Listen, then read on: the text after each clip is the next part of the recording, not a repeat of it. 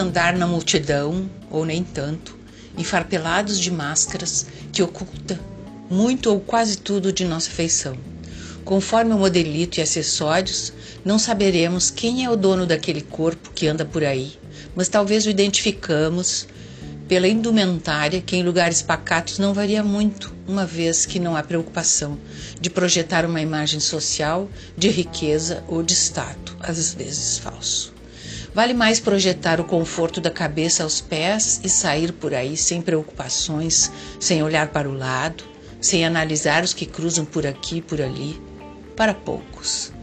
O envoltório ganhou o mundo e começa escondendo o sorriso, um cartão de visitas universal e agora oculto deixa em dúvida vizinhança, amigos, prestadores de serviço e o escambau.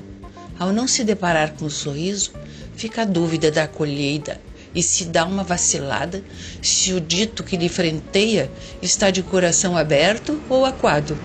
Na dúvida, a recomendação é ser assertivo e protocolar, pulando para o outro lado da rua. Fugir do outro, este é o mantra da hora.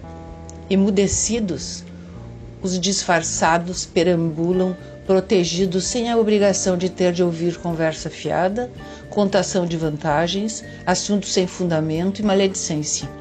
Desguelha se espia as presenças profícuas evacuadas de nós. A camufla do rosto faz o olhar embaciar, se voltar para baixo, para as pedras do caminho, encilha o pensamento e a iniciativa, murchando o sorriso que ficou sem destino. A boca escondida e a voz abafada é superada pelo poder do olhar que irá fuzilar o mal intencionado, que ri com os olhos e condena com o lábio oculto. Não se mascare por dentro e mantenha seu olhar fixo e brilhante para ofuscar a boca tapada amando. thank you